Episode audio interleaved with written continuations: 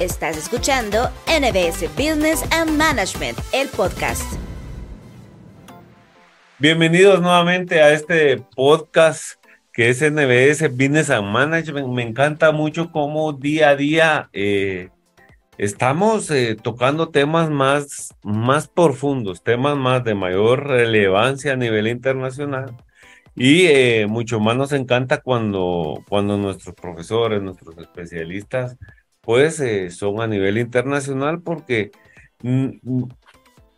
nos dan otro punto de vista de cómo funcionan los negocios. Recordémonos que cuando vivimos en una sociedad, pues nos atamos a esa sociedad y hacemos lo que la sociedad hace y vivimos como la sociedad funciona, ¿verdad? Entonces, eh, eh, lo importante de, llegar a estos puntos de internacionalización es que definitivamente cada uno tiene diferentes conceptos, diferentes eh, maneras de pensar y, qué mejor que tener a los mejores. cuando hablo de los mejores es porque realmente en eso nos enfocamos en NBS, buscar siempre a esos especialistas que son eh, capaces de, transmitirnos esos conocimientos y en NBS a, lo largo de, nuestros años eh, hemos eh, buscado definitivamente a tener los mejores y el día de hoy tenemos a uno, a uno especialista en el tema y a un profesional con alta relevancia a nivel internacional y eh, con mucha capacidad eh, de saber cómo funcionan las cosas y de saber cómo es que las cosas realmente se hacen. Y es que el día de hoy tenemos al licenciado Jimmy Najar, quien es de origen es colombiano, tiene una maestría en información y comunicación de las tecnologías y, tecnología de las comunicaciones. ¿Es así, Jimmy? Sí, señor. Buenas, eh, buenas tardes, buenos días, sí, sí, buen bienvenido, dependiendo de la hora quienes nos están escuchando en este momento. Y claro, pues eh, tú tienes una hora y yo tengo otra, ¿verdad? Sí, señora. que estamos, estamos a unas cuantas horas de vuelo, pero mira, nos encanta mucho eh, tenerte y, y definitivamente tener a personas como tú dentro de este nuestro nuestro claustro, nuestro grupo de, profesionales. Jimmy, estaba viendo yo que tú, eh, pues eres licenciado en... ¿Licenciado en qué eres, Jimmy? Bueno, yo tengo un, pregrado en ciencias humanas y luego me ah, enfoqué por la parte de la... tengo un pregrado en ciencias humanas en la Universidad Nacional de Colombia, que es una de las universidades más importantes acá en el país. También tengo una maestría en tecnologías de información y educación eh, y tecnologías de información y comunicación aplicados a la como, como, está algo en inglés, la traducción como que lo traba uno, ¿verdad? Ah, Porque sí, ¿verdad? Pero... señor, y esa maestría la hice en la Universidad Internacional de La Rioja, concretamente en e-learning y redes sociales. Entonces estudié un pregrado en ciencias humanas y luego me fui por la tecnología aplicada en el contexto de, la educación y también he estado en mi experiencia laboral en el sector empresarial. Mis últimos estudios los hice en, la, en Coursera, a través de la plataforma Coursera, en, en Darden Business School de la Universidad de Virginia. Hice una especialización que se llama Leading the Modern, Modern Day Business, que lo podríamos traducir como liderazgo de negocios digitales, eh, así como un recorrido pequeño de, mis estudios. Sí, señor. Buenísimo, y pues nos encanta mucho porque en esto que tú has aprendido, pues definitivamente una de las maneras en las que te conocimos fue definitivamente por el, por el sector online, ¿verdad? Por, eh, y, actualmente pues estamos utilizando la, la, red del sector online para podernos comunicar. Me encanta mucho cómo tú eh, definitivamente eres capaz de podernos eh, enseñar todo lo que son los medios digitales porque, porque tus estudios han sido de esa misma manera, ¿verdad? Entonces, eh, bueno, estoy hablando de los estudios de universidades internacionales. Sí, señor, así es, Giovanni. ¿Verdad? Pero, em, pero me, me encanta mucho el poder compartir contigo y ahora vamos a platicar un poquito eh, de, tu curso que vas a dar en, en, NBS y es el curso de transformación digital de los negocios. Cuando hablamos, eh, Jimmy, eh, de lo que es la transformación digital de los negocios o la transformación digital como tal, ¿a qué nos referimos nosotros en este tema? Bueno, esto es un algo a lo que el mundo se ha venido enfrentando ya hace unos años atrás, que es esa migración de hacer los negocios y que las empresas funcionen de una forma tradicional, de una forma física, a una migración a hacer las cosas desde el contexto 100% digital. Para tener una claridad al respecto, es lo que se enfrentaron muchas personas, muchos profesionales y muchas empresas en el contexto del COVID-19. Cuando todos teníamos que estar en la casa encerrados, muchas empresas tuvieron que sí o sí reinventarse y moverse a vender sus productos, a crear sus productos también, a desarrollarlos y hacer que todo el negocio funcionara en línea. Algunas empresas ya lo venían haciendo porque venían con un proceso de, maduración, de crecimiento en transformación digital. Para otros negocios fue algo completamente, completamente nuevo. Digamos, lo, lo relevante ahí es que en el escenario digital se hacen las cosas digamos, de una forma diferente, como que el modelo de negocio funciona de una forma distinta a cómo funciona de manera física o, teniendo un negocio, digamos, cualquiera en una empresa, en un local, en, en un espacio, en una zona industrial, funciona de una forma, pero en línea funciona de una forma completamente diferente. Eso parece obvio, ¿sí? Eso parece obvio y cualquiera dirá, no, pues sí, obvio. Pero eh, es importante destacarlo porque a veces sucede que a pesar de que se implementan tecnologías al interior de las empresas, eh, eh, la mentalidad de las personas que hacen esa implementación de tecnología y que llevan procesos o que venden productos sigue siendo como lo hacían de manera tradicional y ahí se genera, se genera un choque y, no, y esas tecnologías que se implementan no funcionan de la manera más correcta o no se les saca todo el potencial que esas tecnologías podrían tener. Entonces hay que tener un poco de, cambio de mindset o de forma de pensar que la forma como funcionan los negocios y cómo se hacen las cosas en el escenario digital es diferente. Entonces eso lleva a replantear incluso el modelo de negocio, porque si antes el modelo de negocio funcionaba muy bien de manera física, de manera virtual también puede funcionar muy bien, pero a veces hay que redefinirlo con todas esas tecnologías que implementamos alrededor de, de, nuestros productos o nuestros servicios, a veces se requiere redefinir el negocio, hacerlo con una mentalidad digital y a su vez abrirse a la posibilidad de que se puedan crear nuevos productos y nuevos servicios gracias a esas tecnologías que implementamos alrededor de nuestros servicios y de nuestros productos. No sé si...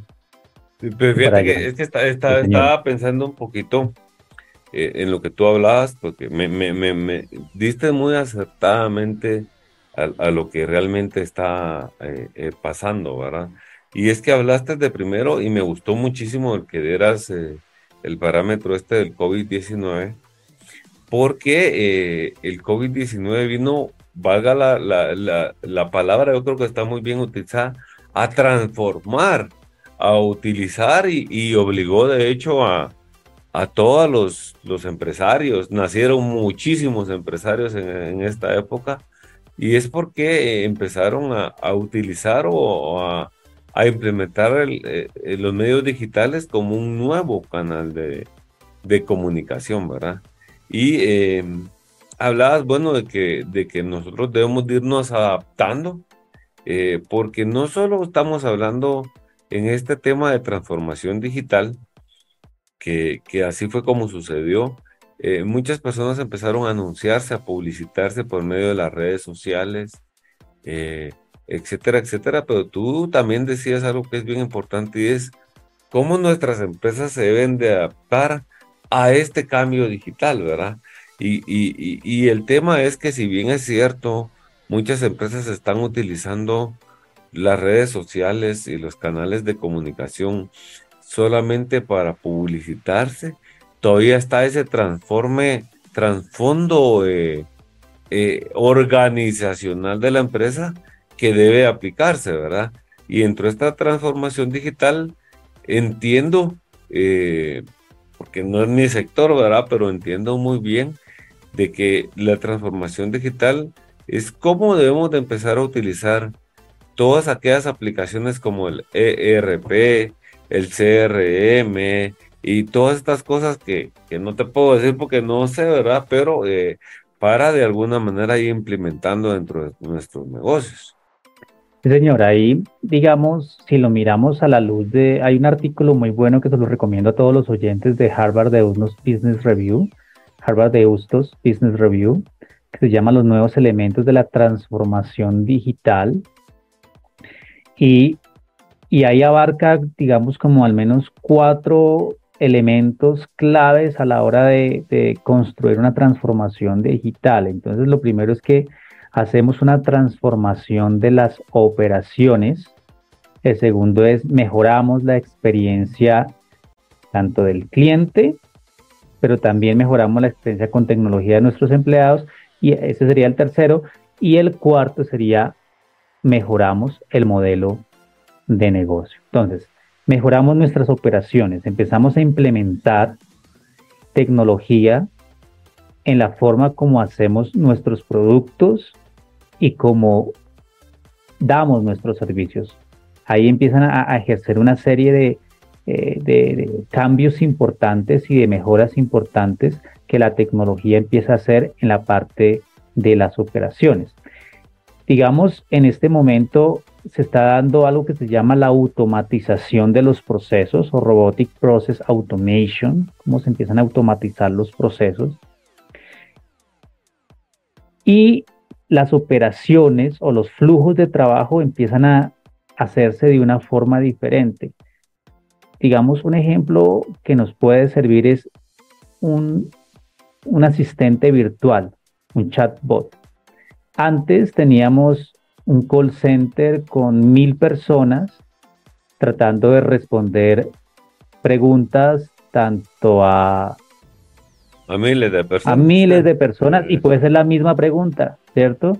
Ahora, ¿qué han hecho las empresas?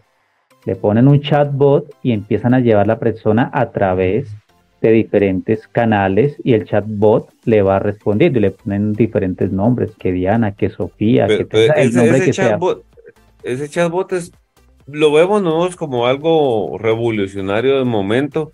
Sin embargo, eh, yo estaba hablando con otra persona eh, acerca de este tema de chatbot.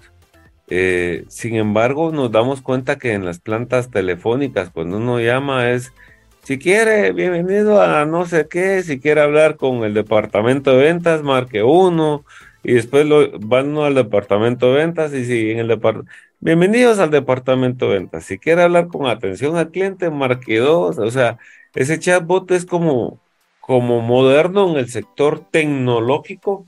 Sin embargo, es algo que venimos trayendo ya desde años atrás. Claro, ya eh, veníamos con ese, con ese flujograma como para categorizar las preguntas, ¿no? Y los llevando a, a diferentes digamos, a, la respuesta que ellos querían. Pero entonces ya el chatbot ahora es como un poco más eh, evolucionado y pues claro, eso a medida que va pasando el tiempo, esas tecnologías se, van mejorando. De hecho, ahorita no solamente es el asistente virtual, de ahora las empresas están usando mucho lo que es eh, WhatsApp Business. Y igual, lo envían a uno a WhatsApp Business, igual, allá está el chatbot respondiéndole a uno las preguntas.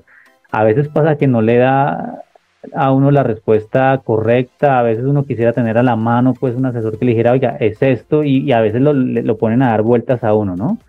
Que, que de hecho tengo esa experiencia porque estaba ya, tengo un tema con la intermitencia de mi internet en este momento y, y he tratado de comunicarme con la empresa y no, no, no, no, no he podido encontrar un asesor y me han mandado WhatsApp Business, he hablado con el chatbot y no he logrado dar con el chiste y he sentido que he perdido bastante tiempo. Pero son, son tecnologías que a medida que van pasando los tiempos, se, que va pasando el tiempo y va avanzando la, la digamos, este boom tecnológico, empiezan a mejorar y se van mejorando los procesos. Pero entonces, eso era un proceso que se hacía en interior de una empresa que se necesitaba, por ejemplo, para una empresa telefónica como Claro, como Movistar, eh, no sé qué empresa tecnológica de, de, telecomunicaciones hay allá en Guatemala, no sé, una así. De, claro, claro, también. También está claro ya. Ah, bueno. Claro, Domina el mercado importante. Sí, bueno, sí, sí. De hecho, de hecho, Tigo, Tigo es una historia rapidita, te la voy a Tigo es una empresa que también está en Colombia, ¿verdad? También en Colombia. Tigo es una empresa que nació chapina, es guatemalteca, crece a nivel latinoamericano y todo, está en toda América, en toda América. Sin embargo, la acaba de comprar una empresa colombiana. Eh, o sea, compró todo el, el conglomerado, ¿verdad? Entonces, es la gran, el gran problema ahorita en Guatemala, pero sin embargo ese no es el tema, ¿verdad? Eh, son empresas de telecomunicaciones que están a nivel latinoamericano que, que, bueno, aquí en Guatemala solo tenemos dos, que es Claro y Tigo, solo eso. Sí, señor. Entonces, volviendo un poco a lo que veníamos, entonces la tecnología nos ayuda a mejorar nuestros procesos y nuestras operaciones, ¿cierto? Como otro ejemplo, eso es, ahí vimos con el tema de los chatbots, cómo se puede automatizar un, todo un proceso en un call center y si antes se requerían mil personas con el chatbot, seguramente va a bajar ese número a 100. eso, eso también es un poco controversial porque es la pregunta de cómo la tecnología, la posibilidad de que la tecnología vaya a desplazar la fuerza laboral y ahorita con el, con el tema de la inteligencia artificial, que no sé si alcancemos a, llegar hasta allá, pues hay, unas grandes, grandes e importantes preguntas. Y, ya para cerrarte este pedacito de, cómo la tecnología transforma nuestras operaciones, otro ejemplo es lo que pasa en Amazon, que tienen muchos de los procesos de, empaque de las mercancías y en esas bodegas gigantes, muchos de esos procesos ya están robotizados y hay robots que se mueven a través de toda la, la plataforma, de todo el piso de esa bodega allá en Amazon, están totalmente automatizados con sensores y van llevando las cajas, van llevando los productos de un lado a otro. Entonces, claro, ya hay menos intervención de personas, de, empleados y ya lo hacen las máquinas. Entonces, la tecnología en la transformación digital transforma las operaciones, los procesos y las operaciones de tanto de nuestros servicios como de nuestros productos. Pero también mejora la experiencia de los empleados, la experiencia del cliente y al final también redefine el mismo modelo de negocio. Pero ahora sí te doy porque tú me tenías algo que me ibas a decir y quiero también escucharte, señor. No, no, pues es que eh, me pareció muy importante ese tema que tocaste porque nos damos cuenta cómo la tecnología está desplazando al ser humano. Y eh, yo, es ya, eh, ya hace muchos años, yo me gradué de una, de una universidad de, de México hace unos, unos 15, 15, 20 años, eh, pues eh, me, me gradué una maestría y en esa maestría estuve yo con una, con una profesora muy, muy, muy, y, pero hace 15, 20 años, oí bien esto, Jim, hace 15 o 20 años, ella nos dijo de que el mundo, en los mercados, había un problema que se llama la triple A, la triple A. Y una es, decía ella, en el mundo hay mucha abundancia. Hay abundancia de todos los productos. Por ejemplo, si tú vas al supermercado que 25, 30 años atrás, en el supermercado solo habían dos marcas de un producto, tres marcas. Por ejemplo, si hablamos de mayonesa, habían tres marcas de mayonesa.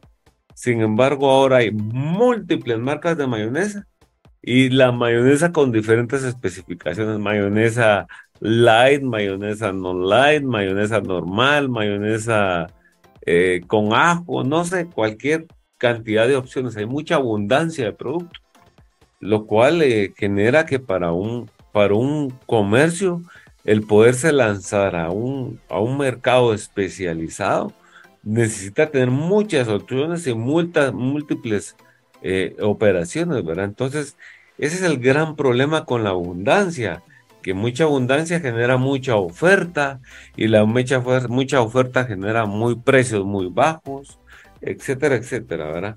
Eh, Ahí hay un reto importante de, de, lo que de lo que Giovanni está diciendo. Hay un framework para la, para la transformación digital de Boston Consulting Group, la consultora internacional y muy famosa, en donde ellos hablan de cómo dentro de ese framework, framework al final hay que tener en cuenta un posibilitador. El framework empieza desde la estrategia del negocio, de cómo todas esas eh, iniciativas de transformación digital al interior de una empresa, de una organización, tienen que estar alineadas con la estrategia, con la visión, con la misión, tiene que estar alineada con todo ese proceso, pasar por los cargos medios y llegar a, a, todos los, el resto de los empleados, ¿cierto? Y tiene que, claro, digitalizar el core del negocio, del producto o del servicio, ir creciendo en la tecnología a medida que va van apareciendo nuevas tecnologías, nuevas disrupciones, nuevas innovaciones, pero hay unos posibilitadores.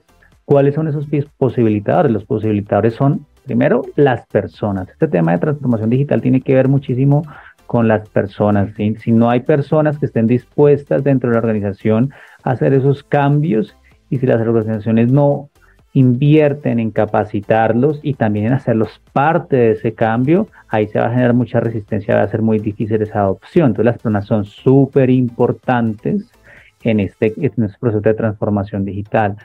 También están los datos, la información que se recolecta. La data es fundamental y el análisis de los datos, lo, que hacemos con esos datos es clave cómo a través de nuestro producto, de nuestro servicio, de nuestras redes sociales, como bien lo decía Giovanni, recogemos información y esa información la convertimos en conocimiento, le hacemos análisis y creamos algoritmos para ofrecer una mejor experiencia a, nuestros clientes. Entonces, los datos que, recojamos tienen que tener un propósito, una razón de ser que al final hay algo que ellos mencionan que el framework, de, framework o el marco de referencia para las personas que, que, que no entiendan eh, lo, que es un framework, eh, ese marco de referencia habla de ecosistema. Claro, hoy en día nosotros escuchamos lo que es un ecosistema digital y para nosotros es claro, pero en este contexto del, del marco de referencia de Boston Consulting Group, se habla de ecosistema como el ubicarse usted en medio del escenario digital, saber que hay muchas empresas. De hecho, en este momento, usted y yo estamos conectados a través de Zoom, a través de cada uno tiene un, un, operador de Internet, ¿cierto? Tenemos diferentes computadores, diferentes marcas de, de device o, de, de, hardware, de, de audífonos. Eh, Giovanni tiene un muy buen micrófono, por lo que yo lo, escucho acá, yo tengo una diadema, y si nos damos cuenta son diferentes empresas. La empresa de, teléfonos o de telecomunicaciones de Guatemala puede ser diferente a la que yo tenga en este momento. Igual la conexión puede, entre una puede ser una, los, los audífonos son diferentes, Zoom es una plataforma y nosotros nos estamos reuniendo a través en, en, esta, en este podcast y en esta transmisión en vivo nos estamos, nos estamos reuniendo para agregar valor. Estamos todo ese ecosistema de herramientas para agregar valor que es en el contexto de este curso de transformación nacional en National Business School, usando todo este ecosistema. Y lo propio del negocio en este momento de National Business School, pues es la educación, ¿cierto? Que transmitir conocimiento, se apoya en todo ese ecosistema para transmitir conocimiento. Entonces ahí ese ecosistema para las nuevas, para los que ya están y para las nuevas empresas, esa claridad de ubicarse en ese ecosistema de cómo yo me puedo aliar y apoyar en los otros actores que ya están en el mercado para yo agregar valor con mi producto o con mi servicio. Exacto, y me encanta mucho lo que estás hablando porque eh, eh, fortaleciste mucho eh, la palabra que esta doctora me, nos explicaba acerca de la abundancia de productos. y cómo, cómo realmente nos podemos ir especializando en cada una de nuestras áreas para, para definitivamente cubrir ese mercado o ese, ese segmento de mercado que nosotros hemos elegido como la empresa. Luego me encantó mucho cuando hablaste del análisis de datos y es que lo que pasa que eh, este análisis de datos pues no es nuevo, sino que ahora han surgido muchas herramientas para facilitar el análisis de datos, eh, muchas aplicaciones para poder eh, recopilar todos estos datos de, de, cuáles son los gustos de mis clientes, cómo, qué es lo que prefieren, el cómo puedo incluso investigar a mi, a mi competencia por el famoso web scrapping, ¿verdad? El poder eh, ir a, adquirir los datos de mi competencia simplemente en la red. Este web scrapping me encantó muchísimo, pero eh, no, me quiero, no me quiero salir ahorita del tema de que estábamos hablando de las tres A's que yo estaba sugiriendo, ¿verdad? Que yo, yo lo vi hace muchos años, las tres A's. Y la primera era la abundancia. La segunda, eh, Jimmy, lo estamos platicando desde un inicio y me encantó mucho que hayas tocado este tema, es la automatización. ¿Y qué es lo que pasa con la automatización? La automatización está desplazando al ser humano. Pero eh, Jimmy nos dio un ejemplo que, que, que me abrió mucho más la mente a mí eh, cuando digo mucho más es no porque la tenga abierta, sino que en cuanto a este tema, ¿verdad? Pero eh, eh, la automatización, luego cuando hablo de automatización, Jimmy, es porque la automatización está eliminando al ser humano para hacer productos. Ya vemos la famosa empresa a nivel internacional reconocida por buenas hamburguesas, cómo ha utilizado la misma tecnología para desplazar al ser humano a, mí, eh, a mí me parece, me parece un, importante que, que Giovanni lo toque porque es una preocupación y es una realidad. De pronto yo tengo, eh, yo tengo un canal de YouTube en donde hablo de todos esos temas de tecnología y entre esos todo el tema de, inteligencia artificial y trato de poner un lenguaje muy sencillo para que las personas lo sea accesible a las personas y cuando yo no le analizo e, esa data, y aprovecho les doy el nombre de mi canal eh, de YouTube, se llama, se llama Pienso Digital. Se llama Pienso, Digital. Arroba Pienso Digital. Ahí van, a ver, van a ver videos de, inteligencia artificial e innovación tecnológica.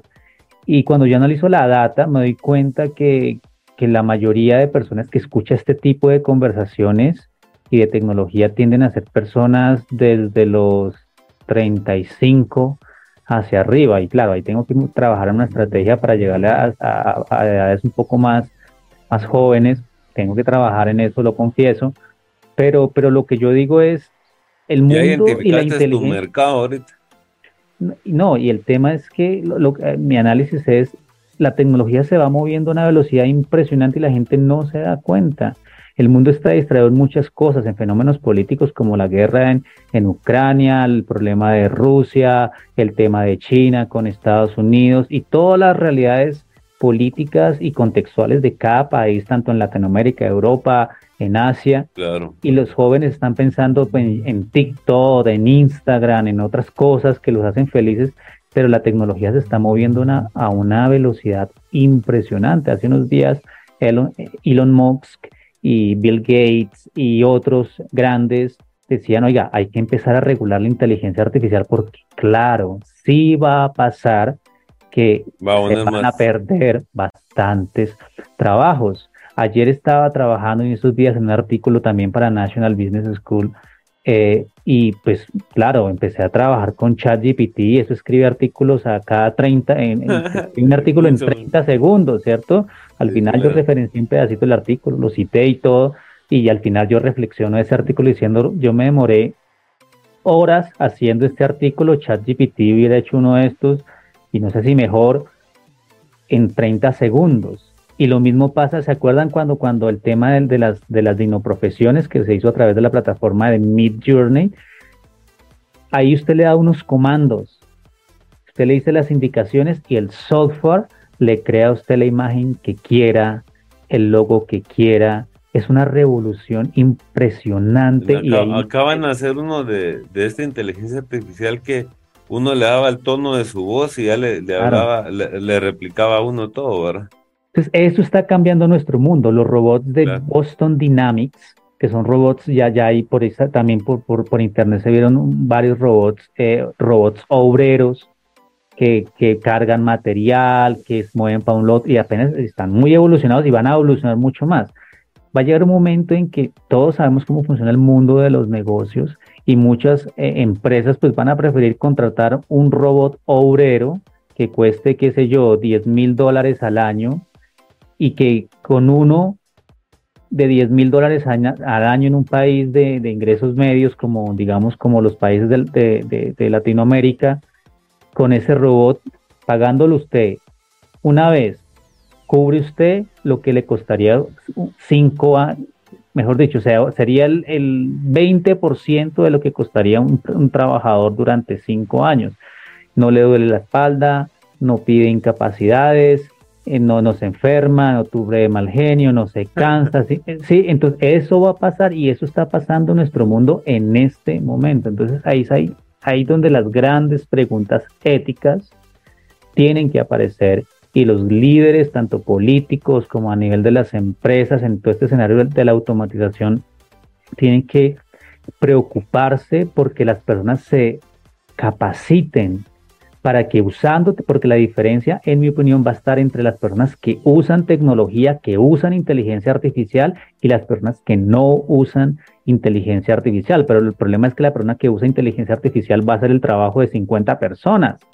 Entonces hay que mover, hay que volver a capacitar a las personas, a las fuerzas laborales, hay que establecer políticas de automatización alineadas con los gobiernos, en mi opinión, para no desplazar a muchas personas desde, desde la fuerza laboral y si hay que recapacitarnos, porque también es una realidad que la tecnología lo que permite es que, en el caso de la automatización, las tareas repetitivas, rutinarias, las haga una máquina o las haga un software, y nos libere espacio a nosotros los trabajadores para hacer trabajos mucho más estratégicos, mucho más creativos, que agreguen valor en otros escenarios.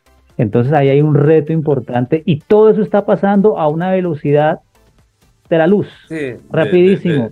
y todos estamos distraídos y no nos estamos dando cuenta. Entonces, ahí sí es importante que haya transformación en los, en, los negocios, porque, claro, el, que, el negocio que no haga esa transformación y que no implemente tecnología y que no implemente, que no haga, integre inteligencia artificial, pues va a dejar de ser competitivo, porque pues van a haber otras empresas que sí lo van a hacer y van a ser mucho más eficientes y mucho más efectivas y, van, a, van a ser mucho más competitivas pero ahí entran las preguntas de cómo tenemos como profesionales y como empresas adaptarnos para esos cambios. No sé. Y es que, es que fíjate, fíjate Jimmy, que lo que estabas hablando eh, me gustó mucho porque es que ahí la importancia del que nos mantengamos actualizados, la importancia que nos, nos, mantengamos eh, no solo actualizados, también capacitados para hacer bien las cosas.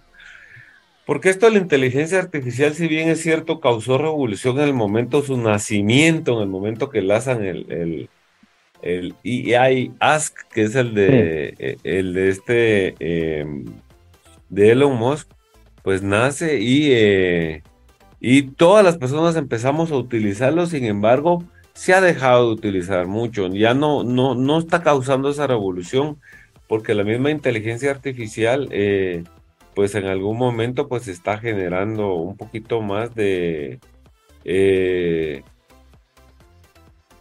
eh, el poder, eliminar personas como eh, el, crear páginas web, el crear logos, el armar, todo este tipo de cosas, planes de negocios. Así es que, no hay competencia, no hay competencia porque si, si, tú lo miras, lo que hace la inteligencia artificial es buscar una tecnología como ChatGPT o como BAR la IA de Google, es busquen bases de datos, bases de datos que tienen cantidades enormes de información. Entonces, claro, a la hora de escribir un artículo, a la hora de hacer una página web, a la hora de hacer un, un plan de negocio, si bien obvio, hay que revisar esa información en este momento porque eso se está, eso se está, eso se está, digamos, está mejorando, es una tecnología que, que, que está, que está mejorando, pero va a llegar el momento en que va a ser muy, muy exacta. Eso le pasó a la enciclopedia, a, Wikipedia. En su momento era, la gente la criticaba mucho. Hoy en día se habla que la versión en inglés tiene el mismo estándar de la enciclopedia británica en calidad. ¿sí? Y es una, algo que se crea en red. Entonces lo mismo, ChatGPT. se, se creó a lo largo de muchos años, ¿verdad? No, y va a llegar el momento en que se perfeccione. Entonces, claro, cuando usted le da un comando a una de estas tecnologías, a ChatGPT, a Bar de Google, lo que va a hacer es que es como si fueran millones de diseñadores haciendo una imagen, en el caso de Midjourney, millones de escritores eh, y de maestros y de gente con mucho conocimiento a la hora de crear un artículo en segundos. ¿Por qué? Porque es el poder de la tecnología, de ir a buscar en todas esas bases de datos y con los algoritmos empezar a cruzar la información y ¡pum! En 30 segundos crear un artículo, un ensayo, una página web, un plan de negocios eh, y bueno, todo lo que viene. Entonces, ¿Qué es lo importante? Es las preguntas, porque son conversaciones que hay que tener con, líderes de diferentes sectores y es, bueno, ¿cómo va a ser esa transición? ¿Cómo va a ser va a ser esa regulación de la transformación digital? ¿Cómo vamos a mover a la, masa de personas que necesitamos ubicar, ubicar laboralmente y que actualmente trabajan y los que posiblemente van a perder su trabajo? ¿Cómo los vamos a ubicar? ¿Cómo los vamos a capacitar? Y cómo nos vamos a proyectar usando esas herramientas a mover a esas personas a que hagan otro tipo de actividades que le den más valor al negocio. Ese es el, ahí está, en capacitación, en, en, entrenar a las personas y en, y, en serlos, en regular primero, regular esa automatización, en mi opinión, es, es clave. Capacitar a las, a las personas y empezar ya con las herramientas, con las herramientas, empezar a, a, decir, bueno, ya tenemos esas herramientas, ahora listo, nos podemos apoyar en ellas, podemos crear más. Y si uno tiene una mente positivista como yo la tengo, pues en el universo hay posibilidades, hay muchas posibilidades de crear y hacer nuevas eh, cosas. Y, es un, un, sinfín de oportunidades porque eh, todo depende de qué es lo que nosotros queramos eh, implementar, hacia dónde queremos ir, pero para tomar este tipo de decisiones, Jimmy, uno tiene que estar bien actualizado, bien preparado para tomar esas decisiones. Por eso es que es súper importantísimo el estar actualizado y definitivamente tener personas como tú, con mucho conocimiento realmente para que nos aporten mucho más a nuestra vida, ¿verdad? Así es que Jimmy, me encanta muchísimo, de verdad ya saben, este curso es transformación digital en los negocios y tenemos al mejor, al licenciado eh, Jimmy, quien eh, de alguna manera nos ha, dado un pequeño, un pequeño eh, tema el día de hoy. Realmente por tiempo no podemos más, pero Jimmy, eh, eh, estamos en, radio, estamos en, en, podcast en todo momento, pero ¿cómo pueden nuestros escuchas poderte localizar si necesitan que les des un apoyo, que les colabores en algo? Eh, ¿Cómo nos puedes dar esos datos para, para que las personas... Por ahora me encantaría que me siguieran en mi canal, en Pienso Digital. yo había, venido con, con, esta idea de... Canal de YouTube. De YouTube, Pienso Digital, sí señor.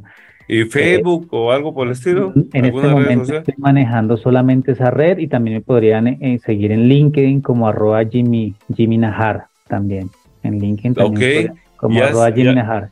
Y en YouTube como arroba pienso digital y ahí va, voy a empezar a tocar esos temas, los estoy tocando y, estoy apenas construyendo la, la, comunidad porque yo tenía esa, esa fantasía de crear mi canal digital hace mucho tiempo, igual lo hice sobre mi cuenta de toda la vida, pero pues lo empecé este año y estoy aprendiendo y estoy haciendo como toda la, creación de la, de, la comunidad y hasta ahorita tuve el tiempo, bueno, realmente hasta ahorita dije voy a sacar la agenda a mi canal de YouTube y, y, lo voy a hacer y voy a cumplir con ese, con esa con ese caprichito, con esa fantasía que, que tenía. Entonces, Buenísimo, a que, a que se vayan a, mi canal. De, de, de, de, compartir tus buenos conocimientos con todos, porque porque definitivamente eso es lo que nos atrae el mundo, ayudarnos unos a otros y ser mejores.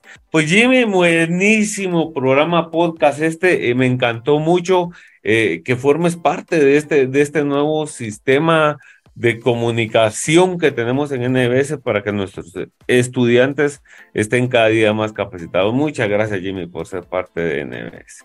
A ustedes muchísimas gracias por la oportunidad, por tenerme acá. Para mí siempre va a ser un honor ser parte del equipo de National Business School.